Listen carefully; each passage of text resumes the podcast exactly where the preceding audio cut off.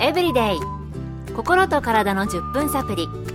この番組はセブンス・デー・アドベンチスト・キリスト教会がお送りいたします。皆様お元気でしょうか？森田美恵です。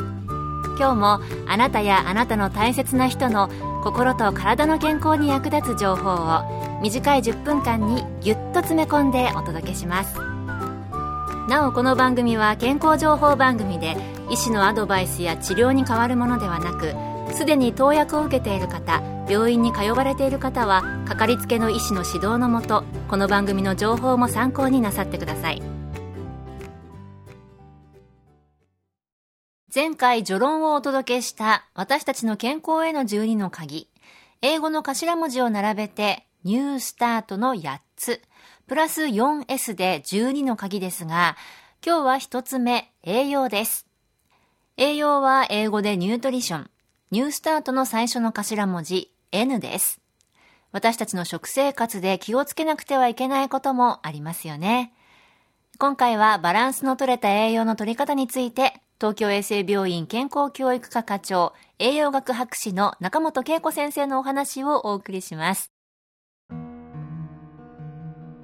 皆様もよくご存知のことかと思いますが、日本の食事は戦後から欧米の影響を受けて肉や乳製品の摂取量が多くなっています。例えば戦後10年経った1955年の肉類の摂取量は1人1日あたりわずか 12g だったのが2013年には 89.6g と約7.5倍多くなっています。また脂肪がエネルギーに占める割合は1955年の8.7%から26.8%と3倍に増えています。一方で日本人の死因の第1位は1955年の脳血管疾患から1981年にがんに変わり以降現在までがんが1位に君臨し続けています。がんの原因の第1位は喫煙ですが2位は食事肥満で大腸がんのリスクを確実に上げる原因に赤肉加工肉があり肉類を食べる量が増えてきたことによる影響は否めないと思います。また脂質の摂取量が増えたことも肥満につながりひいてはがんのリスクを上げることにつながっていると思います。ただ近年は肉はがんを含めた生活習慣病に良くないということから健康に気を使う高齢者でタンパク質の摂取量不足が原因と考えられる低栄養が問題になっています。何事も適量が大切ですね。肉の摂取量に比べて近年は塩分摂取量が1975年の 14g から2013年の 9.8g と減少傾向にあります。和食は洋食に比べ脂質が少ない傾向にありますが逆に塩分は多くなりがちです。塩分の摂取量が減少傾向にあるといえど和食の時は塩分の摂りすぎには注意が必要ですね。健康エブリデイ心と体の10分サプリ。この番組はセブンス・デ・アドベンチスト・キリスト教会がお送りしています。今日はニュースタートプラス 4S の健康への12の鍵。最初のトピック、栄養について、東京衛生病院健康教育科課長で栄養学博士の中本恵子先生のお話をお送りしています。では、理想の食事とはどのようなものなのでしょうか？今の日本人の理想の食事というのは、お野菜はしっかり、タンパク源は適量、塩分脂質は少なめに摂るといったことに気をつけていれば良いと思います。日本では厚労省と農水省が協力して作成した食事バランスガイドという1日にどういった食品を摂ればよいかを示した図がありますがこの食事バランスガイドによると野菜料理はほうれん草のおひたしやかぼちゃの煮付けなどの小鉢や中皿の野菜サラダなどを5皿から6皿食べるように言っています。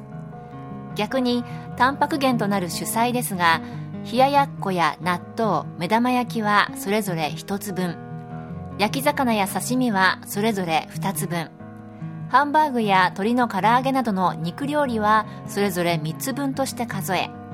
1日にタンパク質源を3つから5つ分食べるように言っています。そうすると昼食にハンバーグを食べ夕食に唐揚げというと6つ分になるので主菜を食べ過ぎということになります。適量というとエネルギーの少ない人では昼食に冷ややっこ夕食に焼き魚で十分ということになります。こう考えると普段野菜料理が少なく主菜を取りすぎていると感じる人が多いのではないでしょうか。うん私ももしかしたらタンパク源多いかもしれませんね。では食事の習慣で何か気をつけた方が良いことはあるのでしょうか？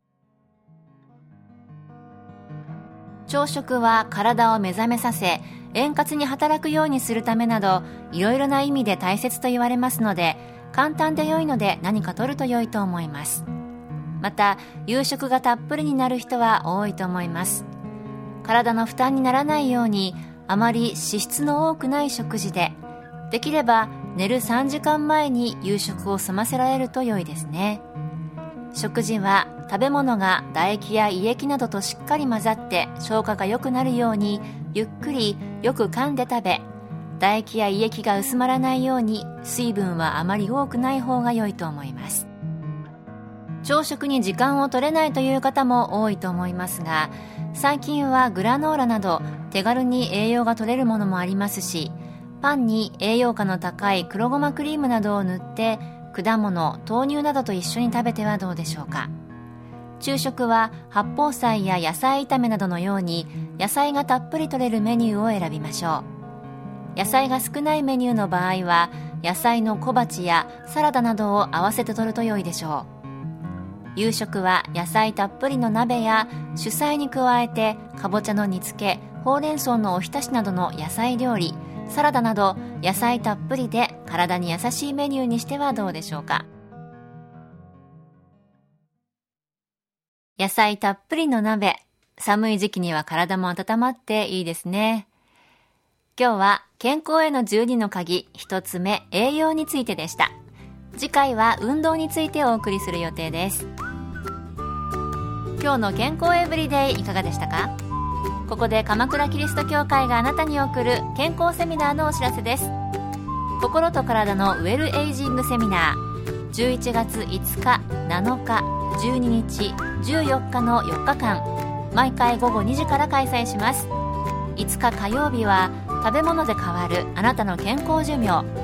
会場はセブンス・デ・アドベンチスト鎌倉キリスト教会。講師は看護師の山室敦さんと理学療法博士のケイティ山室さん。